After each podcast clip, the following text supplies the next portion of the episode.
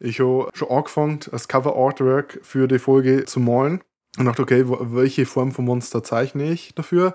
Und dann dachte, okay, für mich ist der Rasputin-Verschnitt das Monster. Und habe ihn so gezeichnet und fuck, er schaut aus wie Jesus. Aber naja. Living creatures from the dawn of time. What havoc will they wreak?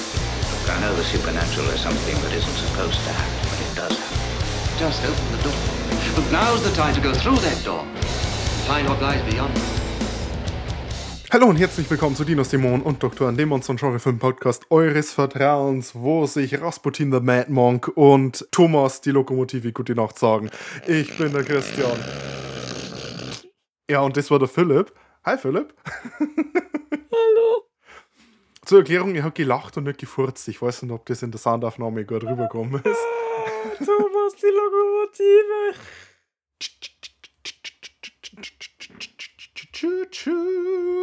Denn wir reden heute im letzten Teil unseres Hashtag Ice Cube Month über den Film Horror Express von 1972. Der spanische Originaltitel ist äh, Panico en el Transiberiano. Äh, Panik. Sehr gute Aussprache. Ja, natürlich, mein Spanisch ist exzellent. Äh, das, das hast du falsch gesagt, das heißt exzellente. Exzellente. Das, war äh, das ist mehr italienisch. Ist, Leute, es tut mir echt leid. Das heißt natürlich Panik in der transsibirischen Eisenbahn und dort spielt auch der heutige Film fast komplett, was ein nettes Setting ist, muss ich sagen. Aber zudem kommen wir dann, nachdem der Philipp die Handlung zusammengefasst hat. Oder sind wir schon soweit? Ja, ja, ja. ja. Dann einfach mal gleich so richtig schön durchstarten. Ohne, okay. ohne viel Schnickschnack. Anfang des 20. Jahrhunderts findet der Forscher Professor Alexander Saxton in der Eishölle von Sichuan eine konservierte humanoide Mumie. Mit der transsibirischen Eisenbahn will er den Missing Link zurück nach England bringen. Schon am Bahnhof in Shanghai gibt es die ersten Problemchen mit Ötzi 2.0. Ein Mann wird tot und mit gebleichten Augen neben seiner Transportkiste aufgefunden. Und der Rasputines Rasputineske. Raspi Rasputineske. Russische Priester Pujadov behauptet, in der Kiste sei etwas Teuflisches. Nichtsdestotrotz wird gemeinsam mit dem Arzt Dr. Wells der Zug bestiegen, wo sich die langsam aufgeteilte und quicklebendige Kreatur befreit, mordet sich dann auch durch den fahrenden Zug.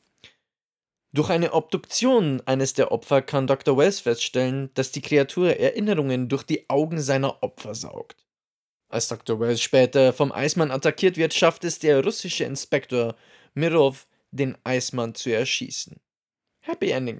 Aber auch nachdem der Eismann erschossen wurde, tauchen weitere Leichen auf. Nach weiteren Untersuchungen finden Professor Sexton und Dr. Wells heraus, dass das tödliche Wesen aus dem Weltall kommt und den Eismann nur als Wirt nutzte, nach dessen Ableben aber wahrscheinlich auf einen anderen Fahrgast übergesprungen ist. Und dass die Kräfte des Aliens nur im Dunkeln funktionieren. Bei einem plötzlichen Zwischenhalt kommt überraschend eine Truppe Kosaken, angeführt vom groben Hauptmann Kazan, an Bord, um die Morde zu klären. Schnell entlarvt er Mirov, doch der Spaceman wechselt in den Körper des verrückten Mönchs Raspu, äh, Pujadov. Mit dem neuen Wirtskörper kappt er den Strom, ergo das Licht im Zug und richtet mit seinem Todesblick ein Kosakenmassaker an. Zum Grande Final werden die Kosaken noch als Zombies wiedererweckt, die die Kontrolle über den Zug übernehmen sollen. Im letzten Moment können Doc Wells und Prof. Sexton sich durch den Zug kämpfen, die überlebenden Passagiere im letzten Waggon sammeln und diesen von Rest der Eisenbahn trennen, die dann samt Kreatur und Kosaken-Zombie-Armee über eine Klippe fährt und in Flammen aufgeht. Da passiert ja ganz schön viel. das war gar kein Spaß, das zusammenzufassen. Das habe ich mir auch noch beim Angucken. Ja. Vor allem haben, also die, die, die, äh, äh ich hatte ja da tatsächlich so das eine oder andere Problem, das irgendwie halbwegs prägnant zusammenzufassen. Wir haben noch einige Subplots rausgelassen. Also. Ja, ja, ja. ja. Äh, der Film, der hat wirklich viel Handlung. Wenn du so ähm, Impro-Theater machst, irgendwas so improvisieren, das gibt so diese Regel, ja und. Weil der dann einfach gesagt wird, oh, das und das passiert. Ja, und weiter, dann legt jeder quasi eine Scheibe drauf. Und ist, dieses Drehbuch ist ein komplettes äh, Beispiel davon. Denn wir haben hier eine Kreatur aus dem Eis, eine prähistorische Kreatur, die aufwacht, Gedanken saugen kann, durch die Augen, dann aber ein Alien ist und dann auch noch eine Zombie-Armee erwecken kann äh, äh, und, und, und der noch einen Körper wechseln kann. Und die ganzen Sub Subplots von wegen einer Spionin, ein Graf mit einem äh, neuen Metallrezept und so weiter und so fort kombiniert mit einer Riege an illustren Schauspielern aus allen Herrenländern. Ja, was ist man nicht alle Tage so zu sehen bekommt. es ist von oben bis unten vollgepackt mit Überraschungen. Und ich glaube, das Hauptverkaufsargument vom Film ist dann aber trotzdem schon die Besetzung mit Christopher Lee und Peter Cushing in den Hauptrollen und einen Telly Savalas, der dann noch zum Schluss mit dazukommt für einen Sprung. ja. Und über die reden wir jetzt halt am Anfang mal, hätte ich gesagt. Sehr gerne. Also ganz prominent die beiden Männer der Stunde sind natürlich Christopher Lee und Peter Cushing. Als Hauptrolle ist, glaube ich, Christopher Lee eher angedacht. Genau, Christopher als, Lee mit einem beachtlichen Schnauzer oh, ja. ist hier der, der Leading Man. Ein, also ein wirklich schöner Schnauzer. Da fragt man sich, warum er den nicht öfter so trägt. Ja, also heutzutage kennt man Christopher Lee hauptsächlich in seiner Rolle als Saruman in die Herr der Ringe-Filme oder als Count Doku in äh, den Star Wars Prequels zu der Zeit, 50er, 60er, 70er, war Lees Paraderolle äh, Dracula, Dracula, der eigentlich im Buch einen Schnauzer hat. Äh, Lee hat in einer Verfilmung auch mal einen Schnauzer gehabt als Dracula. Und Lees Karriere in den 50ern hat eben darauf aufgebaut, dass er in so gut wie jedem Film äh, Peter Cushing erwürgt hat oder versucht hat, ihn zu würgen meistens in den Filmen der Hammer Studios, wo wir dieses Jahr vielleicht nochmal einen Abstecher hinmachen. Ne? Zumindest thematisch im Podcast. In den Hammer-Filmen war es meistens so, Peter Cushing hat äh, den äh, aristokratischen Helden gespielt und Christopher Lee meistens das Monster, den Bösewicht. Also ob das jetzt hat äh, Frankenstein und Frankensteins Monster, Van Helsing und Dracula, äh, irgendein Forscher und die Mumie und so weiter und so fort. Das war hauptsächlich so denen ihr Gespann und die beiden sind so gleichzeitig relativ zu äh, größeren Erfolg gekommen. Peter Cushing hat dann auch in Star Wars mitgespielt, den kennen viele als Tarkin. Grand Moff Tarkin. Grand Moff Tarkin. Der Mann, der berühmterweise Alderan in Pantoffeln in die Luft gejagt hat. Der Mann, der der eigentliche Bösewicht aus dem allerersten Star Wars-Film ist. Ja. Vader war zu dem Zeitpunkt ja mehr oder weniger sein Handlanger. Es wird oft irgendwie übersehen, was mich stört, ja. weil ich bin ein großer Cushing-Fan. Aber immer nur ein bisschen kurz über Christopher Lee, der in den Film eine sehr sympathische Science First Rolle hat, so der, der Wissenschaftler mit einem sehr naturalistischen Weltbild, ja. der sich dann mit dem Mönch ja ziemlich abreimt hat. Da hast du ein bisschen so Glaube versus Wissenschaft Dynamik im Film, was sehr unterhaltsam ist. Bezeichnet ihn ja auch als Scharlatan und so weiter. Ja, ja, ja. In dem Film kommt aber, ähm, finde ich, dann auch ein bisschen besser als äh, sonst so oft seine äh, doch imposante Körpergröße rüber. Weil da sieht man ihn öfter mal neben irgendwelchen anderen Leuten herumtanzen, auf die er dann halt so eher herabblickt. Mit seinen, ich glaube, 1,95 Meter oder was der groß war. 1,96 Meter, der Christopher Lee war genauso groß wie ich. Oh. Deswegen kann ich mir das merken. ja, und der, der, Peter Cushing daneben, der ist ja auch jetzt äh, relativ groß. Zwar nicht so groß wie der Christopher Lee, aber wenn halt daneben Peter Cushings äh, Sidekick die Miss Jones vorbeiläuft, die wirkt halt dann schon recht klein. Oder generell mhm. eigentlich alle anderen wirken da ziemlich, ja. ziemlich klein im Vergleich zu denen. Ja, und eben dieser, dieser Professor Saxton, der macht halt dann so die Wandlung vom, vom Wissenschaftler zum Action halt. Und stets Gentleman. Ist selbstverständlich. Britischer Gentleman durch und durch. Dann hast du eben Peter Cushing neben ihm Cushing ist für mich einer meiner absoluten Lieblingsschauspieler. Also ich bin, glaube ich, ein größerer Cushing-Fan, weil ich ein Christopher Lee-Fan bin. Cushing spielt hier den Dr. Wells und das ist eigentlich schon fast eine, eine ungewöhnliche Rolle. Ja, der ist so ein bisschen so ein Schlitzohr. Ja, genau. Der ist so, also ich meine, Cushing kann auch böse spielen. Star Wars oder sein Dr. Frankenstein ist auch ein, ein sehr diabolischer Charakter. Aber hier ist halt auch so dieser britische Forscher-Aristokrat, der sich halt dann nicht mal schämt, dass er besticht, um äh, seine Zugtickets zu bekommen oder hier den Schaffner ein bisschen Geld zu schiebt, damit er mal so in diese Kiste reinspickt, was der Christopher Lee so transportiert, so heimlich tourisch. Der dann sofort, als es dann heißt, ey, der Typ, der Schaffner, der wo da in die Kiste reinblicken wollte, der ist jetzt umgebracht worden. Und dann dann sofort sagt, ja, übrigens, äh, den habe ich ein bisschen Geld gegeben, damit er mal da reinblickt, weil ich, war neugierig. Also in jedem anderen Film hätte der so, oh, oh scheiße, der, am Anfang meinst du, dass das dann so dieser, dieser Typ ist, der in einem Zombie-Film äh, äh, verheimlichen würde, dass er gebissen worden ist. Dass das diese Art von Charakter ist. Aber nö, der ist dann auch mit im Heldenduo mit dabei. Es ist ja schön, mal die beiden zusammenarbeiten zu sehen.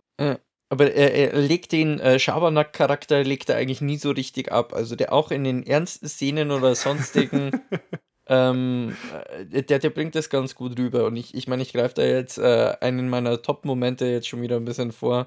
Aber er ist dann halt auch so ein bisschen der wortgewandte, spritzige Typ. Ja. Und also ich, ich, ich da musste ich tatsächlich äh, herzhaft lachen in der Szene, äh, in der dann äh, gesagt wird, What if one of you is the monster? Und seine entrüstete Antwort, We're British. Ich weiß gar nicht, ob der Film früher oder später gekommen ist. Es gibt einen Doug McClure-Film, wie heißt er? Der sechste Kontinent, was so ins Erdinnere bohren und da ist auch der Peter Cushing mit dabei. Und ähm, wo dann äh, so Dinosaurierviecher probieren, die zu hypnotisieren oder Flugsaurierviecher. Und der so, you can't hypnotize me, I'm an Englishman.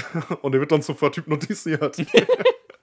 Your mind tricks don't work on me, I'm British. Ja, ist, ist echt knuffig, der Kamerad. Gut, ich weiß gar nicht, inwiefern wir dann noch auf andere Charaktere groß eingehen. Wir haben dann eine rechte Vielzahl und die sind alle so ein bisschen relevant, aber nicht so ganz. Ich denke mal, unseren Rasputin, äh, Pujardov.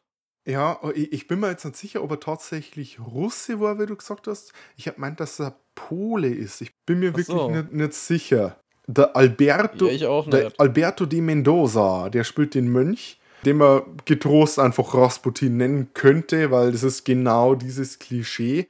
Äh, Christopher Lee hat übrigens auch mal Rasputin the Mad Monk gespielt. Der ist ein bisschen, finde ich, der Showstealer.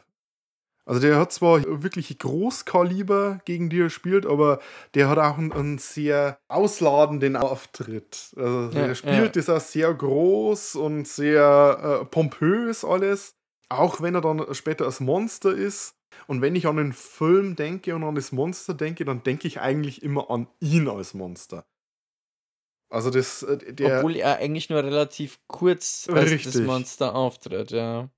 Aber er, er dort so ein bisschen die Rolle vom Antagonisten von vornherein ein bisschen so vereinnahmen, beziehungsweise hat er immer seinen Konflikt mit Christopher Lee, seiner Figur, und in dem Moment, in dem dann eben das Monster im Körper vom Mönch ist, vereinen sich halt dann mehr oder weniger Christopher Lees beiden Antagonisten zu einer Figur.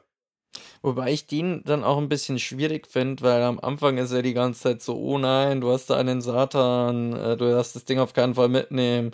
Und dann sieht er einen Satan und dann denkt er sich, geil, Ja, ich, ich finde. Ich dem find das- folge ich in den Tod. Mein Meister.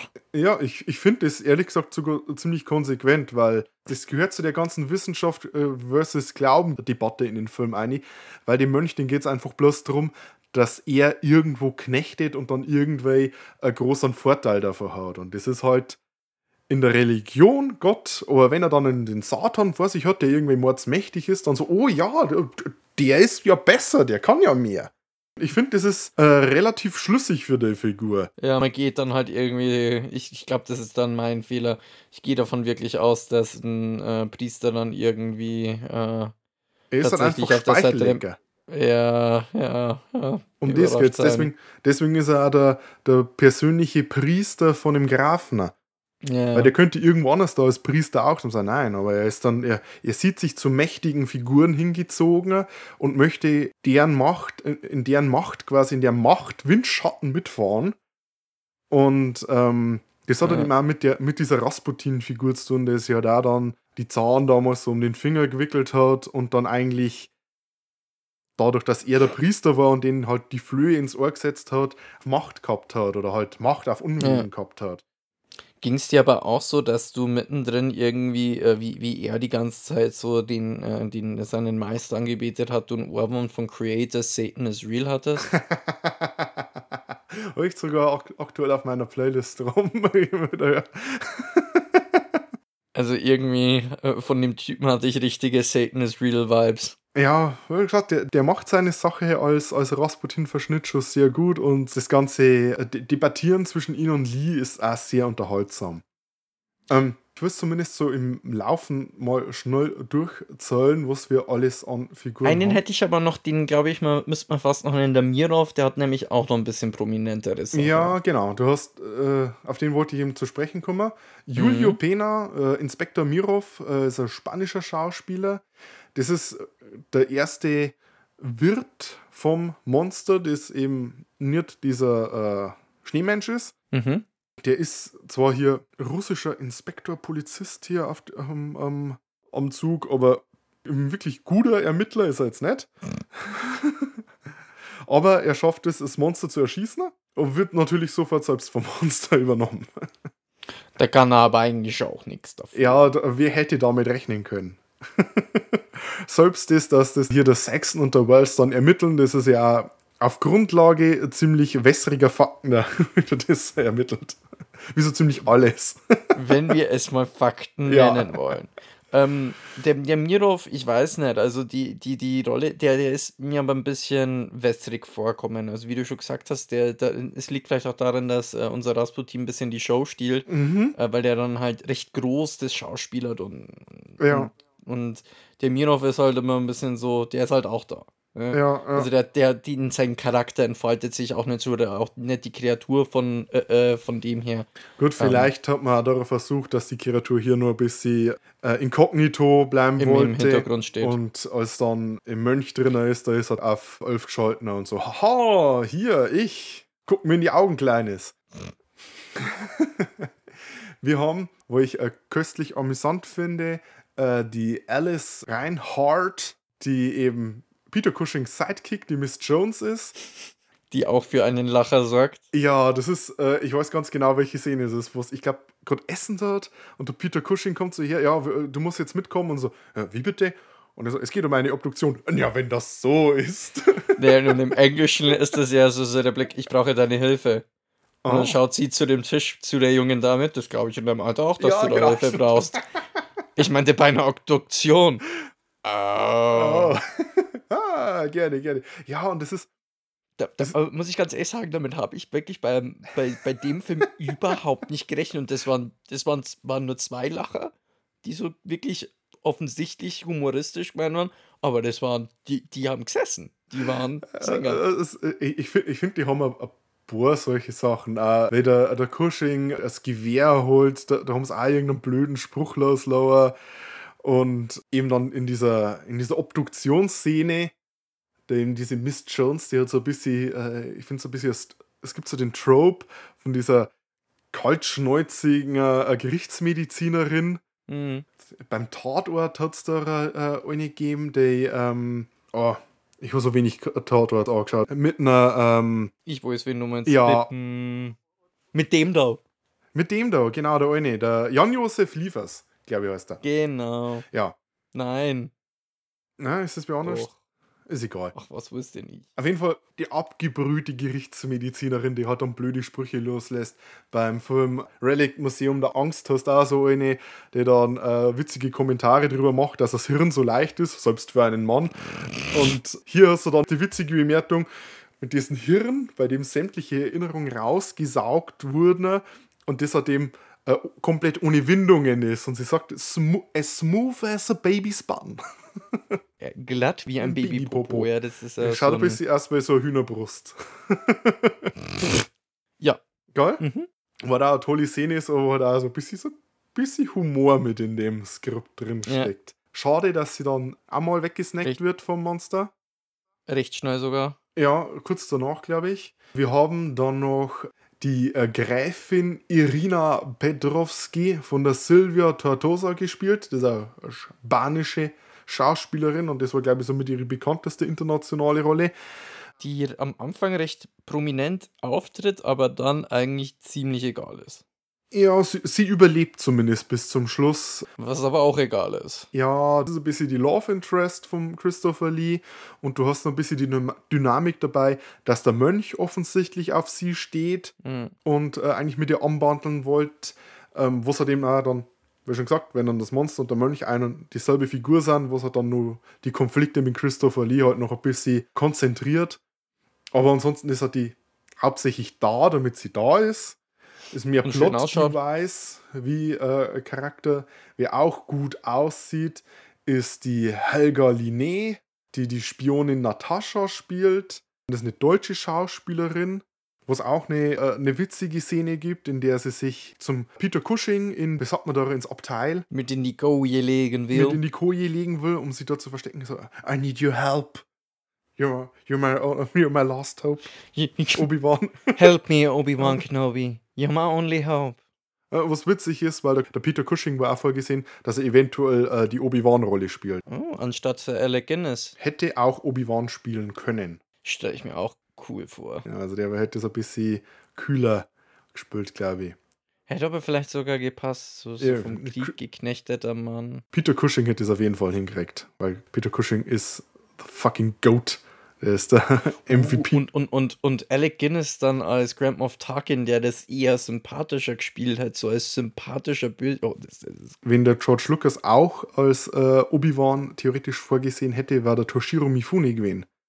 Der äh, in die Samurai-Filme Jojimbo und sowas, der Mm. Ja, der, der war ja insgesamt, der, der, dieses ganze Jedi-Ding hat er eigentlich durch die Samurai-Filme so ein bisschen Ja, konzipiert für das sich. Der war ja dann ein Riesenfan. steckt viel äh, japanische Inspiration in Star Wars und äh, viel japanische Inspiration in die Western-Filme, die dann wiederum Inspiration für Star Wars waren. Also, ja, so viel dazu. Auf jeden Fall, Zurück zum Express. auf jeden Fall toll, tolle Szene, in dem dann der äh, Chris Lee reinkommt und Peter Cushing sagt zum Christopher Lee, was willst du da erinnern? Hier, 18, das ist mein Abteil. Und Christopher Lee sagt, 18a, das untere Bett, 18b, das obere Bett. ich schlaf hier mit Ah, drin. und- er so, Alter, Dude, ich, ich hätte jetzt gerade die, Die alte am die Start. Natascha hier. Hm. also, es ist schon ein bisschen Komik drin. Ja. Wir haben. Viel, viel, aber wie, immer wieder mit Peter Cushing. Und das, das merkt man, das kann der Mann auch wirklich gut. Also diesen Schalk im, Au, äh, im Auge und so weiter hat der echt verdammt gut rübergebracht. Allerdings, allerdings. Ähm, ein Charakter habe ich noch, der muss erwähnt werden. Der ist ein bisschen ähm, Verkaufsargument für den Film gewesen. Äh, Telly Savalas als der Kosakenhauptmann Kazan. Den man ähm, durch seine spätere Rolle als harter New Yorker Cop Kojak kennt. Er war davor schon äh, 69 Blofeld im James Bond-Film im Geheimdienst ihrer Majestät. Das ist der mit äh, Lazenby. Und er hat auch in den Mario Bava-Film Lisa und der Teufel mitgespielt.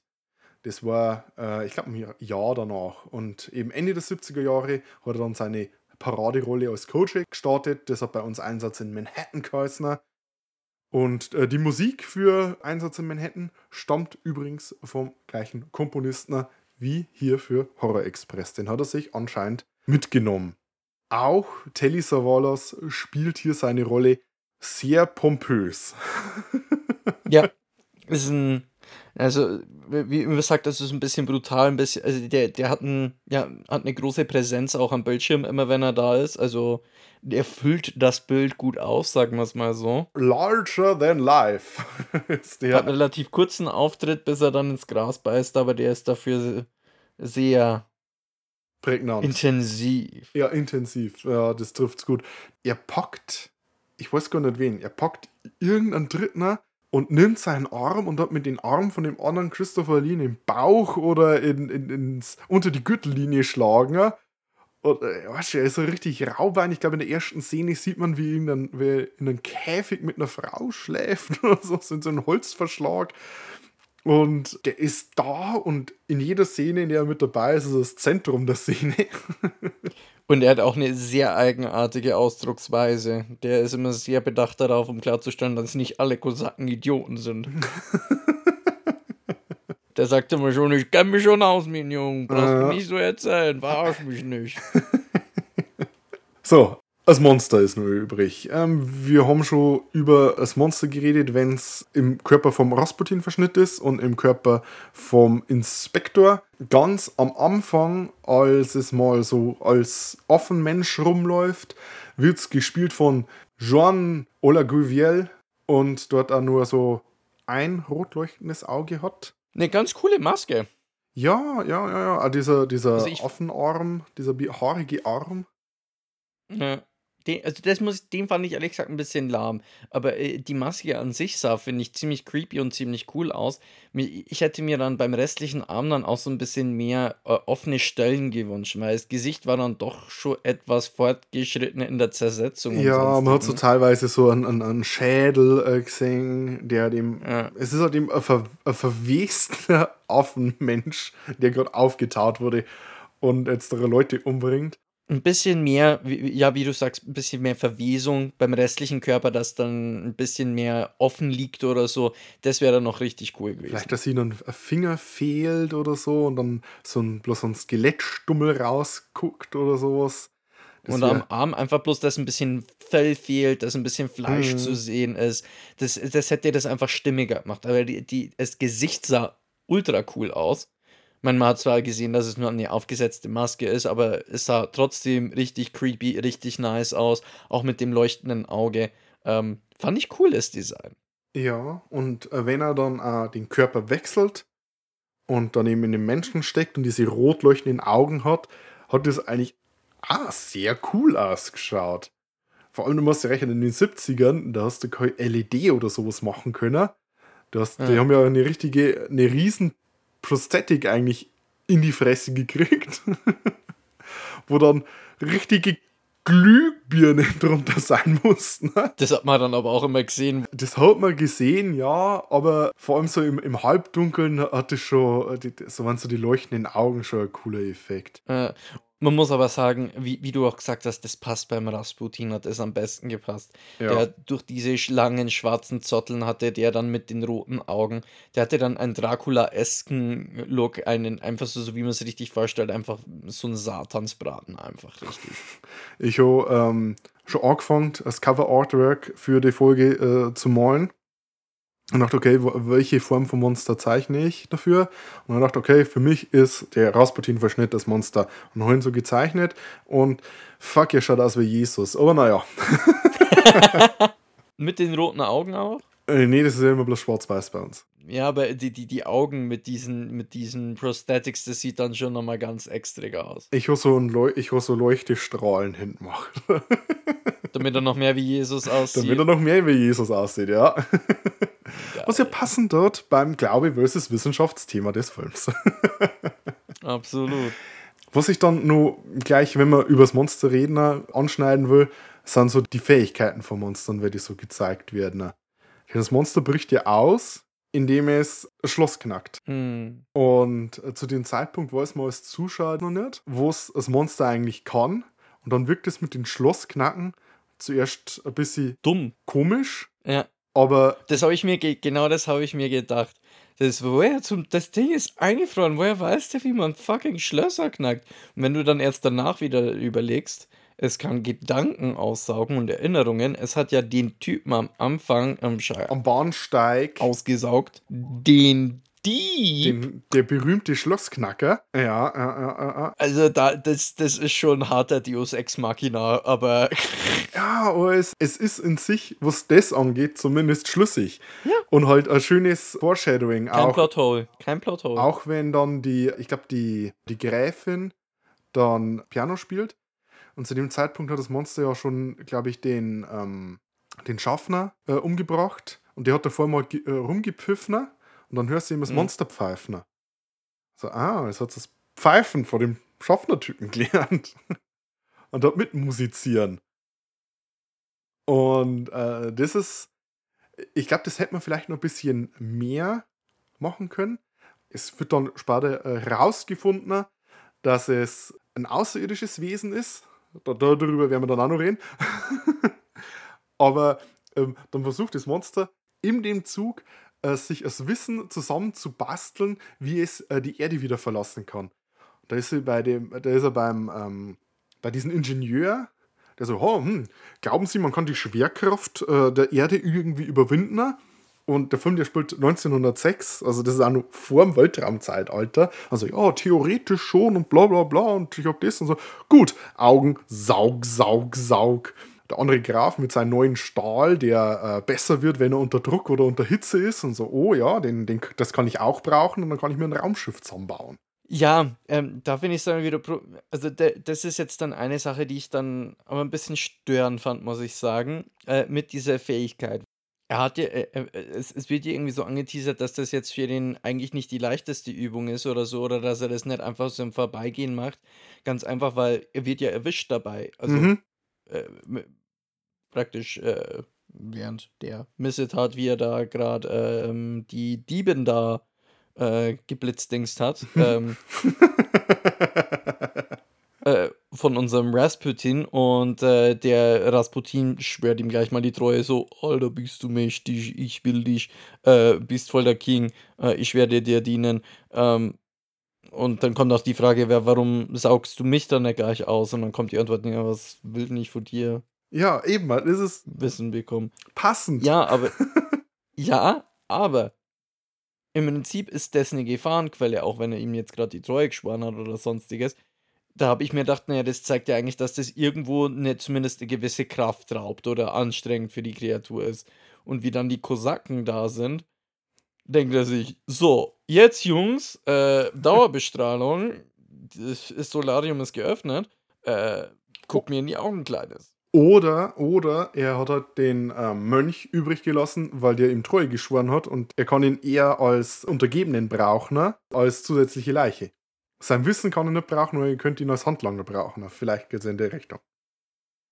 Nee, nee, also das, das, das, fand ich in dem Moment. Fand ich. Also. Ah, Generell äh, so dieses ein eingefrorenes Alienwesen, das irgendwie Körper stiehlt oder sowas.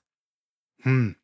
Erinnert mich an etwas. Woher kennen wir das denn? Woher kennen wir das? Es gibt so gewisse äh, äh Plagiatsbeschuldigungen, äh, dass hier sich an der Kurzgeschichte Who Goes There bedient wurde, die ja als Grundlage für das Ding, Ding. aus einer anderen Welt, ähm, bei dem, wie wir in letzter Zeit häufig angesprochen haben, erst in der 1982er Version von John Carpenter dieser Body Snatcher Faktor mit implementiert wurde, der allerdings schon in der ursprünglichen Kurzgeschichte vorhanden war, aber eben in der 1951er Filmversion nicht verwendet wurde. Wo das einfach bloß ein Killer Brokkoli war. Ja, und hier hast du eben einen richtigen, äh, ja, hast du diesen Gestaltwandler-Aspekt sozusagen und das ist halt vor allem in diesem abgeschlossenen Setting vor dem Zug ist das schon cool. Also äh, generell so Filme, die äh, so isoliert stattfinden. Ist so ein bisschen Kammerspielmäßig. Ja, das, das hat was.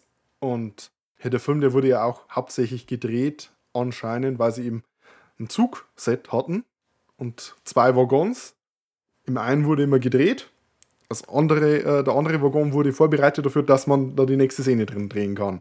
Und Söldner hat sich nicht so angefühlt wie im Zug. Es hat oft klack, klack, klack, klack, klack gemacht. Also hat sich, hat ein bisschen gerumpelt ab und zu und es ist, also das Zugsetting ist gut benutzt worden.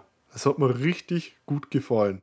Die Miniaturen waren auch süß. Ja, genau. Das war äh, sehr putzig immer. Und die meiste Zeit eigentlich auch ziemlich überzeugend. Also, ja, glaub, nee, die waren gut. Ich glaube, in die 70er, also wenn man dann jetzt schon so das Auge dafür hat, was eine Miniatur ist und was nicht, wird man es wahrscheinlich gar nicht ausgehen. Zumindest in den meisten Szenen. Was sprechen wir denn als nächstes? Gibt es eigentlich Haufen noch? Ja.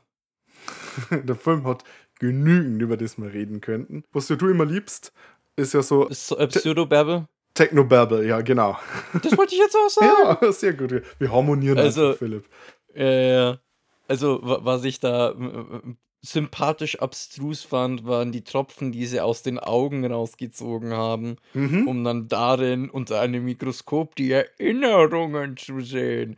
Also ein abso ab absoluter, also wirklich so dermaßen der Stuss, dass alles zu spät ist. aber ist hier nicht an den Haaren herbeigezogen, zumindest nicht für den Film.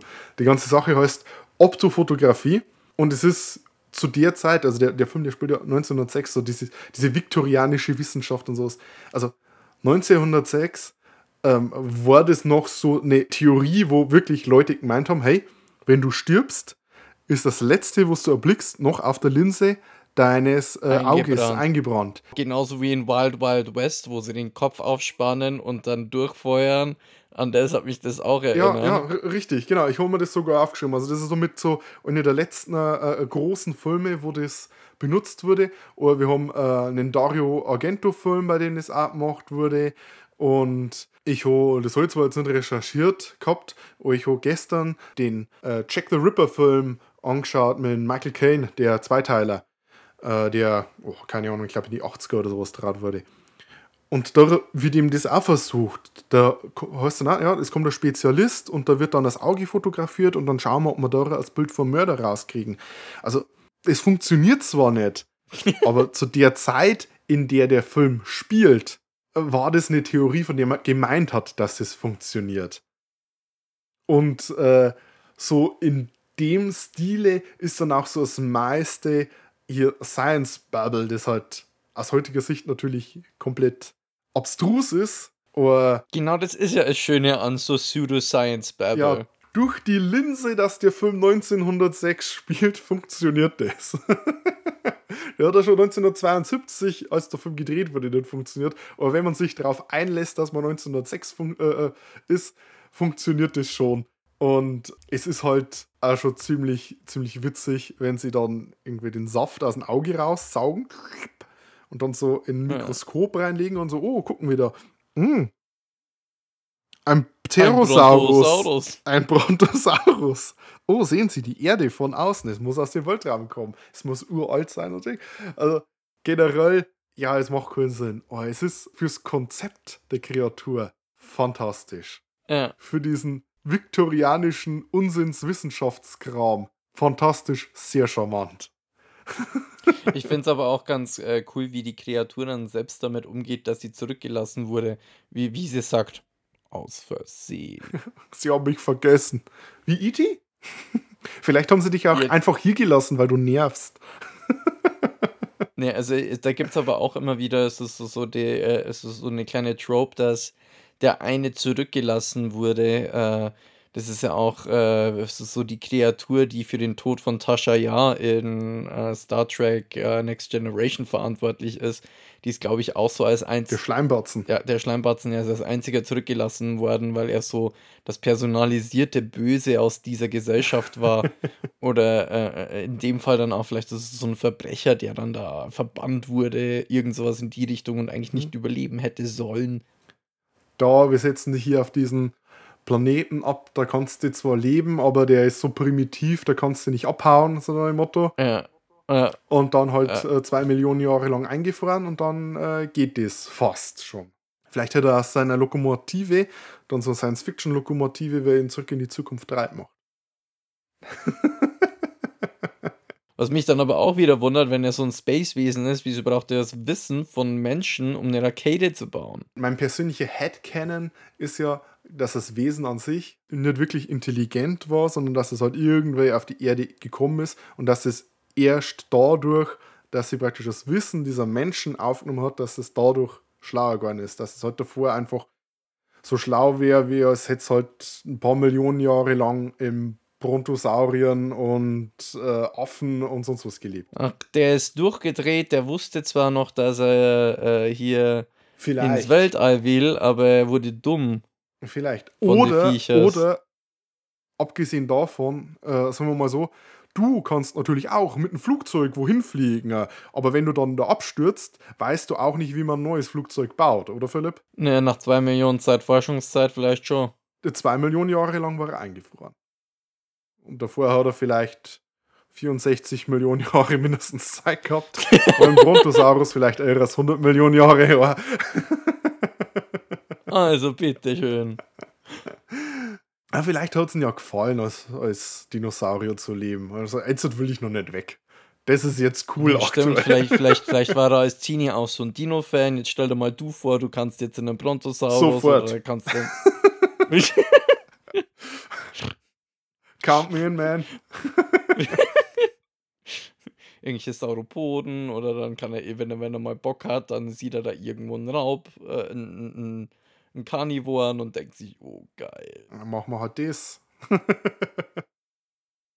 ja, also, also generell als komplett ausgewachsener Sauropode hat es, glaube ich, ein ziemlich gechilltes Leben gehabt, weil da hat es wenig gegeben, was irgend, auf irgendeine Art und Weise gefährlich werden könnte. Ich glaube, das einzig wirklich Gefährliche war Gewitter gewesen, dass er dann einen Blitz in den Kopf erschlägt. Schlägst halt einfach zurück. Ja, Brontosaurus, Thunder Lizard, also den, ja. Äh, Hast Elektrokräfte wahrscheinlich. Oh ja. Stell dir mal so einen Sauropoden mit den Teufelsaugen vor. Mit leuchtenden Augen. Den rot leuchtenden Augen. Ist geil. Ich glaube, ich, glaub, ich mache Fanart davor. Was ich noch ansprechen wollte, ist ein bisschen jetzt ein Downer. Der Peter Cushing hat zu dem Zeitpunkt, als der Film gedreht wurde, noch stark um seine kürzlich zuvor verstorbene Frau Helen getrauert. Ah, Also es war ein paar Monate zuvor, der war wirklich, das hat ihm wirklich sehr, sehr, sehr zugesetzt. Also es gibt die Geschichte, dass, nachdem seine Frau verstorben ist, dass er dann äh, die Treppen im Haus so lange rauf und runter gelaufen ist, bis er es nicht mehr konnte hat, weil er gehofft hat, dass er einen Herzinfarkt kriegt und dann stirbt. Also das war, also das verzeiht man sich zumindest. Also, aber der war definitiv da wirklich komplett am Ende und wollte am Anfang auch nicht mitspielen. Der Christopher Lee hat ihn dann allerdings überredet, hat gesagt, hey komm, mach mit, das lenkt dich mal ab, da immer ein bisschen zusammen Zeit verbringen. Das waren dann ziemliche Buddies und äh, der, der Christopher Lee hat dann einen Peter Cushing auch zu seinen äh, Weihnachtsfeier, also zu seiner Familienfeier mit dazu eingeladen, da sollten ja der Loi Weihnachten verbringen wir und so. Also die waren schon, die beiden waren schon ziemlich dicke immer. Haben auch immer äh, sich gegenseitig Briefe geschrieben, also das ist eine äh, Hollywood Bromance, oder was heißt Hollywood oder halt ein Film Bromance, wenn es heutzutage wahrscheinlich seltener gibt, vor allem halt unter Horrorschauspielern. Und es ist einerseits natürlich schon traurig, und andererseits ein bisschen so heartwarming, weil die beiden was für Kumpels die beiden waren. Was auch noch so für den Film selber interessant ist, wir haben es mitgekriegt, das war eine spanische Produktion, mhm. die sich äh, Leute aus allen Herren Ländern so zusammengeglaubt haben, also spanische Schauspieler, britische Schauspieler. Äh, der Telly Savalas, der ist ja ähm, New Yorker mit griechischer Abstammung und äh, eine deutsche Schauspielerin und und und. Und ähnlich wie bei vielen Italo-Western oder bei so italienischen Dario Argento-Filmen und solchen Sachen, äh, wurde der Film komplett ohne Ton aufgenommen. Also ich glaube, jeder Schauspieler hat einfach seine Muttersprache gesprochen und das wurde dann danach alles nachsynchronisiert. Daneben halt, dass für jeden Markt anders noch synchronisiert wird. Ist mir überhaupt nicht aufgefallen. Nee, mir ehrlich gesagt auch weniger. Ich fand nur den Ton vom Rasputin ein paar Mal komisch. Aber ansonsten, Ja, gut, dadurch, dass die Hauptdarsteller alle Briten waren und wir den auf Englisch angeschaut haben, oder Ja. englischsprachig waren und wir den auf Englisch angeschaut haben. Ich habe schon gesagt, die Musik, da hat der Telly Savalas, den äh, Musiker, seinen Namen habe ich mir jetzt nicht aufgeschrieben, mitgenommen zu Einsatz in Manhattan. Aber die Musik, die hat einen, einen, sehr, einen sehr coolen Vibe gehabt. Ich habe die ganze Zeit an Dragon Ball und Dragon Ball Z denken müssen. wegen diesem. Ja, das ist. Ich weiß nicht, welches Instrument es ist, aber ich habe es mir auch die ganze. Zeit gedacht. Ich habe Freezer da stehen sehen, wie er gerade hochpowert und dann Ja. kommt die nächste, äh, das war beim Rückblick, war es vor allem dann wieder dieses. dieser, dieser Stinger mit dem, äh, keine Ahnung, was das für Percussion ist und so. Also, es ist schon ein bisschen, ah, so ein bisschen Spaghetti-Western-mäßig. Aber äh, der, der, dieser Soundeffekt oder das Instrument, das hat su sofort Dragon Ball Z. Ja, Und eben das mit den Spaghetti-Western passt auch zum Regisseur. Gino Martin der eben Spanier war, der ansonsten viele Western gedreht hat. Ich glaube, Horrorfilme oder sowas habe ich jetzt gar nicht, ist mir zumindest jetzt nicht mhm. wirklich was in seiner Filmografie aufgefallen, auch nicht wirklich was, das ich kenne. Der Drehbuchautor, um mal wieder dazu zu kommen, dass das so eine relativ internationale Produktion war, ist Julian Semet, der ausgewanderter Amerikaner ist, und Arnaud Uson, der auch Amerikaner ist, allerdings halt äh, französischstämmig. Und ähm, wir haben ja das letzte Mal bei The Deadly Mantis gesagt, dass der Drehbuchautor jemand war, der Leute in Hollywood verpetzt hat, wenn die zu arg äh, kommunistische Sympathisanten der waren. Der ist abgehaut, weil er Kommunist war. Der ist auf der Hollywood Blacklist gestanden, weil er Kommunismus-Sympathisant war. da haben wir quasi, war nicht beabsichtigt, aber da haben wir quasi hier mit unseren, diesen Film und den letzten Film zwei Seiten derselben Münze. Gerade bei den Drehbuchautoren gehabt. Inwiefern denn seine politische Einstellung war, keine Ahnung, aber es ist zumindest auf der Blacklist gestanden ne? und hat deswegen in Amerika kaum Arbeit bekommen. Und hat sich halt dann mit Jobs in Europa über Wasser gehalten. Also dann später, glaube ich, auch wieder nach Amerika zurückgegangen. Hm. Hm. Hast du noch was, Philipp?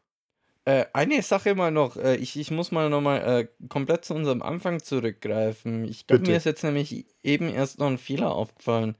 Ich habe den Kameraden als Ötzi 2.0 bezeichnet. Müssten wir den nicht als 0.0 eher bezeichnen? Ötzi ist später gefunden worden, ja. Ja, stimmt. Ist der Ötzi nicht sogar in den 80er oder sowas gefunden worden? Ja, das kann gut sein. Also, wenn es Blut läuft, wussten die noch gar nicht, dass es den gibt. Ja, als der also, Film gedreht wurde. 1906 war äh, die ganze Sache mit der Evolution schon in trockenen Tüchern, wo es mhm. die Beweiskraft angeht. Allerdings außerhalb der vielleicht der Geological Society und halt der Wissenschaftscommunity war dann natürlich nur sehr viel Adam und Eva und äh, eben der Bibelkram. Und gerade macht halt diesen Film für mich interessant, weil ich finde, die ganzen Debatten zwischen äh, Kreationisten und äh, hier Wissenschaft, ich bin ja sowieso Dino-Fan und Evolutionsfan, ähm, es ist halt schon ziemlich äh, unterhaltsam für mich gewesen. Dascha, also ich habe den Kameraden gerade gefunden 1991 wurde er erst gefunden. Ja, was ist das?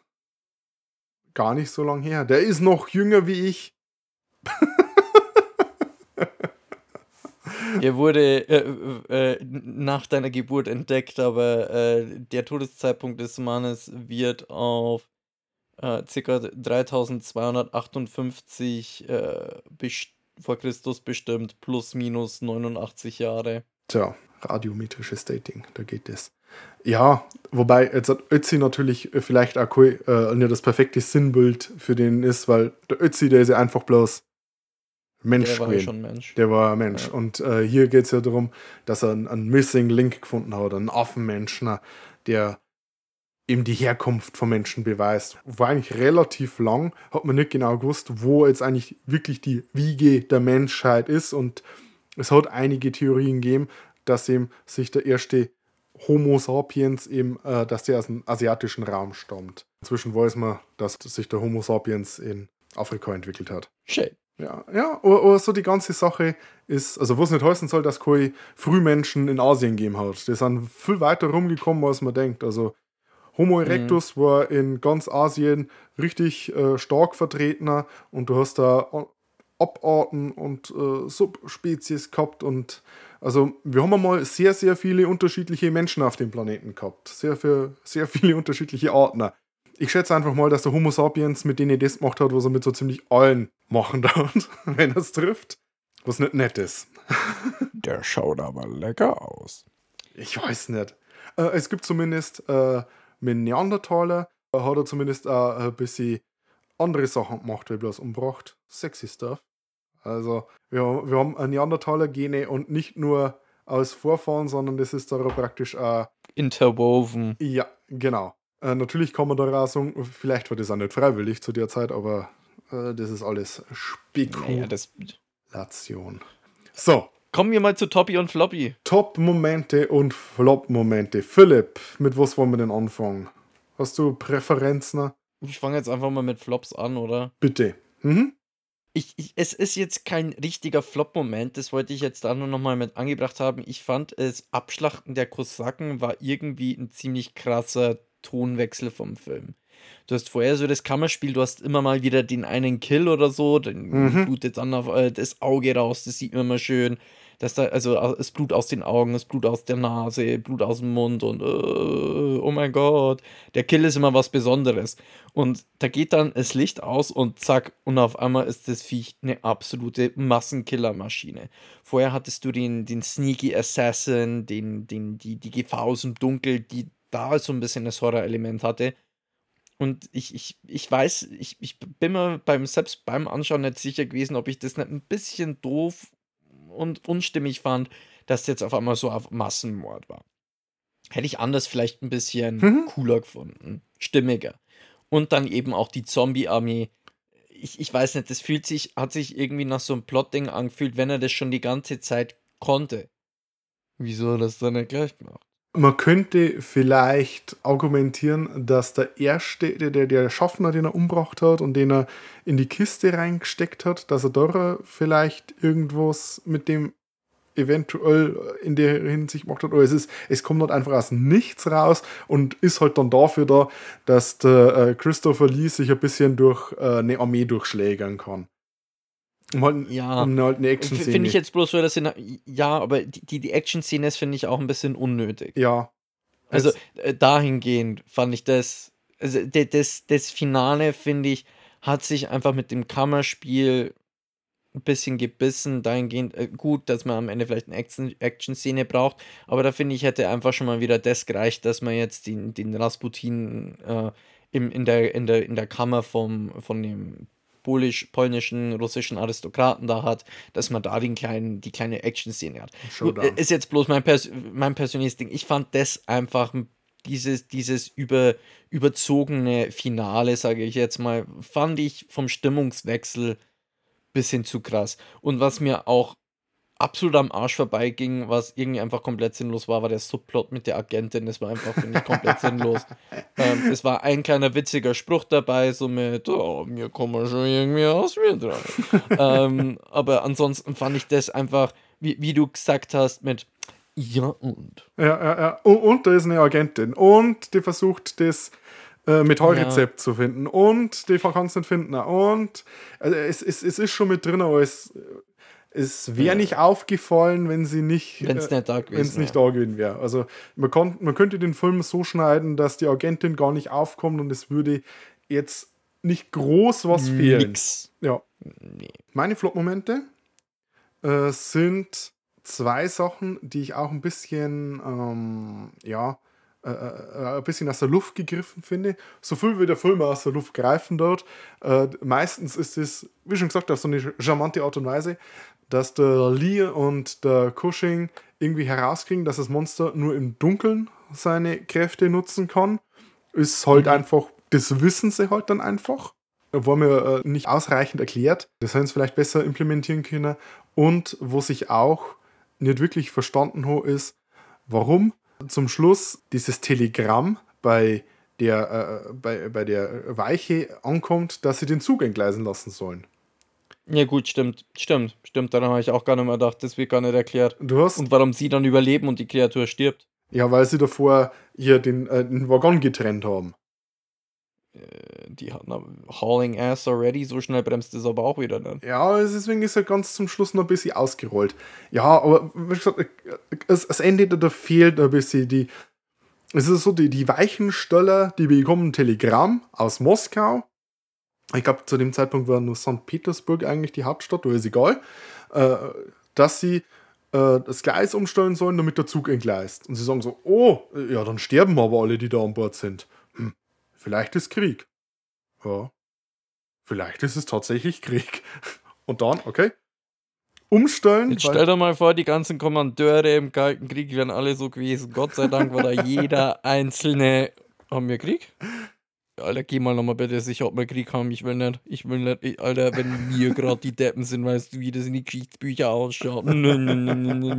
Frag mal nochmal nach, mach mal langsam. Ja. Ja, auf jeden Fall lassen die den Zug entgleisen und ich habe keine Ahnung, wie das äh, ähm, äh, Telegramm da hinkommt. Vielleicht habe ich was übersehen oder so. Ähm, Ja, nee, was, was, nee, also ich, was vielleicht da wenn, dann fehlt, hätte ich es auch übersehen. Was da vielleicht fehlt, war, wenn, ähm, äh, keine Ahnung, ein, ein Telly Savalis, der Kosakenhauptmann, da gesagt hat, okay, wenn ich nicht bis zu der Haltestelle Bescheid gebe, dann lässt einen Zug entgleisen. War zwar auch nicht ja. schlau gewesen, aber es hätte es zumindest erklärt. Ja. Ansonsten äh, keine Ahnung, warum sie den Zug entgleisen lassen. Das ist so das Finale vom Film und das löst, das tötet das Ungeheuer und die Zombie-Armee. Also, da hätte ich mir vielleicht ein bisschen was gewünscht, dass äh, das ein bisschen schlüssiger war, weil anscheinend haben ja der Peter Cushing und der Christopher Lee gewusst, dass das passiert. Weil sie sagen, okay, alle hinten, letztes Abteil und Ding ziehen. Ja. Oder wenn sie das gezogen hätten und dann einen Funkspruch oder ein Telegramm rausgegeben hätten, lass den Zug entgleisen. Mit welcher Autorität sie das gemacht hätten, ist dann auch wieder fraglich. Aber oder einer opfert sich, um voll durchzufeuern. Ja, Mehr Kohlen, lass den Zug entgleisen. Ja, irgendwie in der Richtung. Also es, es, ja, ich weiß, das, das war, nicht war ganz, es war leider nicht ganz schlüssig, was das angeht. Also das ist schade. Zum Top-Moment. Zum Top-Moment. Soll ich gleich weitermachen? Mach doch gleich weiter. Weiter. Ich habe zwei Dialoge, die also in die Richtung witzig gingen. Zumindest der eine. Als äh, der Telly Savalas das Feuer eröffnet und sie sagen, halt, stopp, da ist noch der unschuldige Mönch. Und er sagt, oh, wir haben bei uns genügend unschuldige Mönche. Ja, ja. oh, der war grandios. Weil der einfach eiskalt ist und der coolste Dude überhaupt und ihm ist alles scheißegal. Es gibt genügend unschuldige Mönche, haben wir genug von. Und das andere ist die Unterhaltung zwischen äh, Christopher Lee und der Gräfin, wo die Gräfin eben mit Evolution anfangen, zu einem Motto, ja, ich habe davon gehört und das hört sich unmoralisch an. Facts are never immoral. Yeah, it's a fact and there's no morality in a fact. oh. Und, und das kommt einfach, ich, ich weiß nicht, du hast das auch auf Englisch angeschaut, oder? Ja, ja. Christopher Lees Stimme. Äh, ist der Shit, ist der Hammer, ja. Ist zwar nicht mein Top-Moment, oder er sagt einmal, ähm, sie fragen, was, was da drin ist. Und er sagt Fossils. Und der andere, what is a fossil? Und er, stone. Stone. was, was ja stimmt. Das sagt er einfach, was ja das, das, sagt er einfach mit seiner ultra geilen Stimme. Und, und der hat ja auch, der hat wirklich so einen super eleganten britischen Akzent. Ja, ja. Also der ist, der ist nicht super posh, also der ist mhm. nicht übertrieben, oh mein Gott, sondern ja. er ist einfach, der, der Mann, der strahlt es einfach diese absolute Eleganz und diesen Aristokratiefaktor. Das ist ja. einfach so, so ein Archetyp dafür. Und der sagt es einfach mit dieser leichten Überheblichkeit trotzdem, aber Trockenheit. What is a what is what is an artifact? A stone. So, so richtig, Alter, halt's Maul, das geht dich gar nichts an, aber und, ich bleibe jetzt mal freundlich. Und du hast keine Stein, Ahnung. Ja, und du hast keine Ahnung. Ich habe Ahnung und du machst jetzt, dass es passt. Aber ich mach das, ich sag das in einer Art und Weise, wie es trotzdem irgendwie freundlich, aber trotzdem noch herablassend ist. Und das sind, also, das, das sind normalerweise lässt der Peter Cushing oft solche Sachen ab in die Filme. Also da gibt es einige Frankenstein-Filme oder wo irgendwie Doktoren spielt und dann eben genauso agiert. Und es ist schön, äh, dass der Christopher Lee auch mal die Gelegenheit kriegt, derartige Sachen vom Stapel zu lassen. Aber das dann auch exzellent macht. Ja. Also, oh Gott, ich, ich liebe Christopher Lee. Bei mir sind es auch ähnlich, ich, ich habe ja schon das abgeklappert mit What if one of you is the monsters? We're British. äh, und, und, und Moment, ich glaube, das andere habe ich. I need your help. I bet at your age. With an autopsy. oh, of course. ähm, und was ich cool fand, ist jetzt auch wieder so eine Kleinigkeit, weil wir jetzt so viele größere Top-Momente mhm. hatten. Es ist eine Kleinigkeit, die mir aufgefallen ist, die fand ich schön. Äh, weil es, es ist ja oft mal so, an so Helden wird selten ein Makel gefunden. Oder mhm. wenn, dann wird eine große Sache drum gemacht. Also, oh. Ja. Jetzt werde ich der Gute. Mhm, mhm. Äh, so, so eine kleine Moralität, so, so eine kleine Nuance am Charakter, wo ähm, Professor Sexton, also äh, Sir Christopher Lee, vorgeworfen wird, dass es ihm egal ist, dass diese Kreatur, die er mitgebracht hat, Todesopfer fordert wo er dann kurz innehält und sagt, I suppose you're right. I do not care enough. ever. Also, wo er dann, wo er dann, wo er, wo er dann wirklich auch mal kurz zugibt, okay, ich, ich, mir ist das wirklich zu egal. Es ist aber jetzt so, dass ich das in dem kompletten Spektrum sehe, aber du hast recht, ich sollte in diesem Sinne vielleicht mal ein bisschen anders drauf schauen. Ja, also, also die Einsicht. Ja, ja, also, aber das, das ist nur eine kleine Nuance, das ist eher so ein Nebensatz. Und das ja. war nicht irgendwie geschickt und schön. und auf eine gewisse Art und Weise witzig. ja, weil es auch wieder Sir Christopher Lee ist. So, ja, du hast schon recht, aber eigentlich kannst du. Wie auch immer. However, ich, ich habe jetzt ein Problem, wenn wir zur Daumenwertung kommen. Ja. Ich habe mir nämlich vorher schon äh, das ganz klar aufgeschrieben, was für eine Daumenwertung das wird. Aber je mehr wir drüber reden, desto begeisterter werde ich über Sir Christopher Lee und Peter Cushing, weil ich die einfach beide so toll finde und desto besser entwickelt sich die Wertung von dem Film. However. However, ich bleibe jetzt bei meiner alten Wertung. Also wir haben unser patentiertes Daumenrating, liebe Zuhörerinnen und Zuhörer. Zwei Daumen hoch ist die beste, ein Daumen hoch ist noch ein sehr guter Film, ein Daumen hoch, ein Daumen runter. Mittelwertung. passt schon. Mittelwertung, ein Daumen runter, zwei Daumen runter. um das etwas zu verdeutlichen. Ja. Ich gebe dem Film einen Daumen hoch. Mhm. Ist ein äh, kurzweiliges Kammerspiel mit ein paar interessanten Wendungen. Äh, man hat immer mal wieder die Ja und Momente.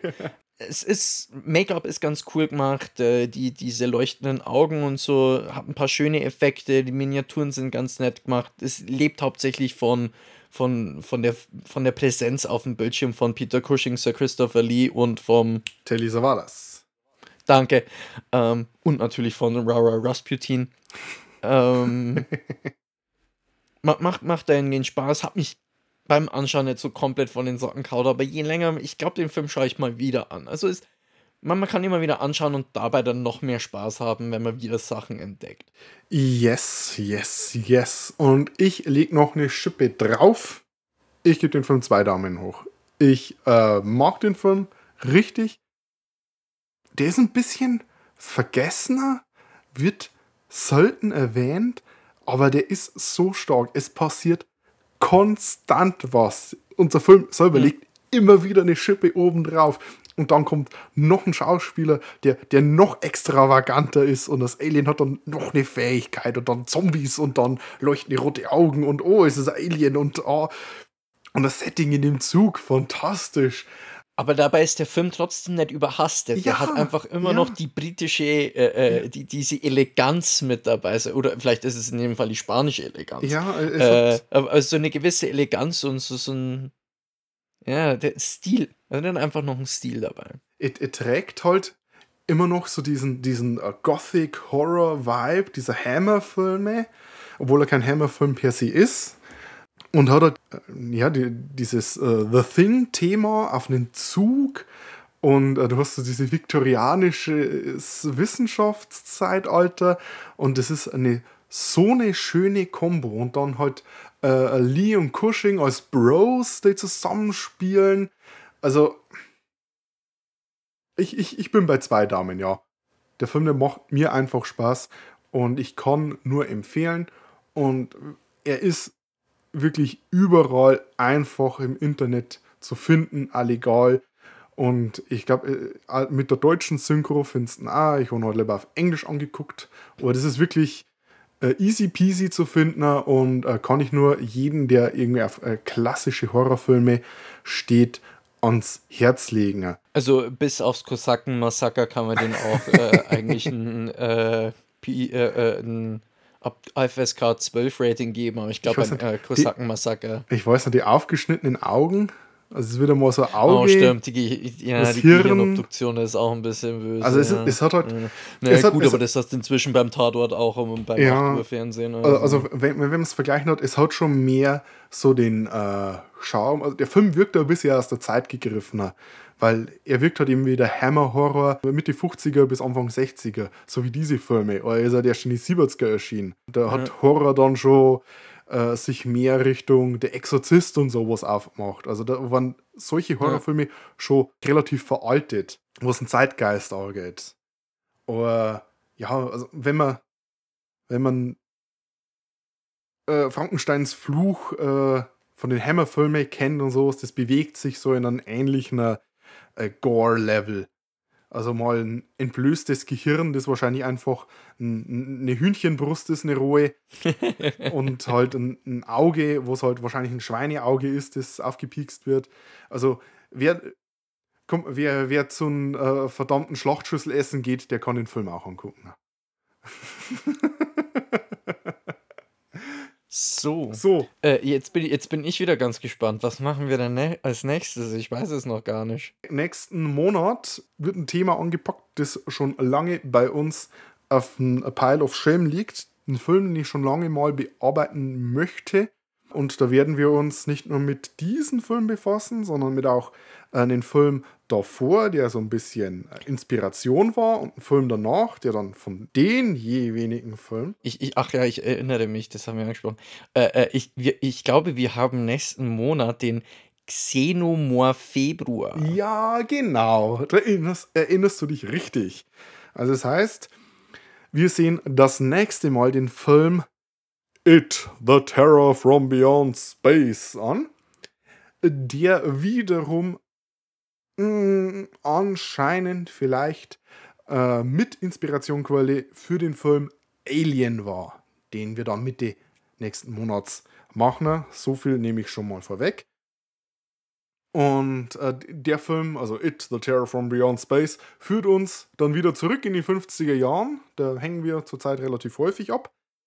Aber keine Sorge, danach geht's an den Ridley Scott Klassiker Alien, weil wir wollten dann mal wieder ein bisschen mehr Sci-Fi-Horror machen. So ein bisschen im Weltraum. Das ist doch geil, oder? Liebe. Ja, eben. Du musst, musst dich ein bisschen auf, auf den Philipp aufpassen, damit mal wieder hin und wieder ein Raumschiff vorkommt. Oh ja. Jetzt hatten wir auch schon wieder ein Alien dabei. Also stimmt, stimmt, ja. ja, ja. Pseudoscience, Babel, Alien, ich, äh, mein, mein Herz, mein Herz. Ja, so, so ein Alien in so einem unkonventionellen Setting, wie so 1906 in den Zug, das ist halt auch mal was schön Erfrischendes. Das ist halt äh, eine Qualität für Horror Express. Weil ein Alien in einem Raumschiff hast du oft. So, ähm, ja, aber das ist nicht immer eine Qualität. Schau dir einfach nur Cowboy vs. Aliens, ich glaube, damals mit Daniel Craig an. Das war. Uff. Allerhöchstens okay war das. okay, ähm, das gibt es das nächste Mal. Ansonsten, na, tut uns einen Gefallen, bewertet uns auf der Podcast-Plattform eurer Wahl, eures Vertrauens. Schaut bei uns vorbei. Wir sind noch auf Twitter vertreten unter ddd-cast, sind allerdings inzwischen auch auf Mastodon unter ddd-cast at podcast.social dort, wo sich die ganzen Podcaster rumtreiben. Wenn ihr ebenfalls auf Mastodon geflüchtet seid, schaut mal hier vorbei. Ansonsten sage ich äh, Danke an die Band Silent Youth, die uns den Beat für die Show gibt. Und natürlich auch Danke an euch, die Zuhörer und Zuhörerinnen. Und damit dann Servus und bis zum nächsten Mal. Danke. Tschüss. Bye, bye.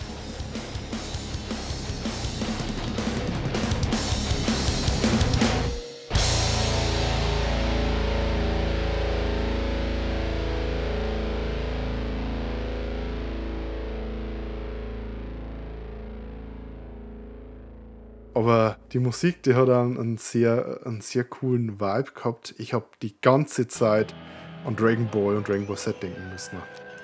Wegen diesem. Ja, das ist. Ich weiß nicht, welches Instrument es ist, aber ich habe es mir auch die ganze Zeit gedacht. Ich habe Freezer da stehen sehen, wie er gerade hochpowert und dann ja. kommt die nächste, äh, das war beim Rückblick war es vor allem dann wieder dieses.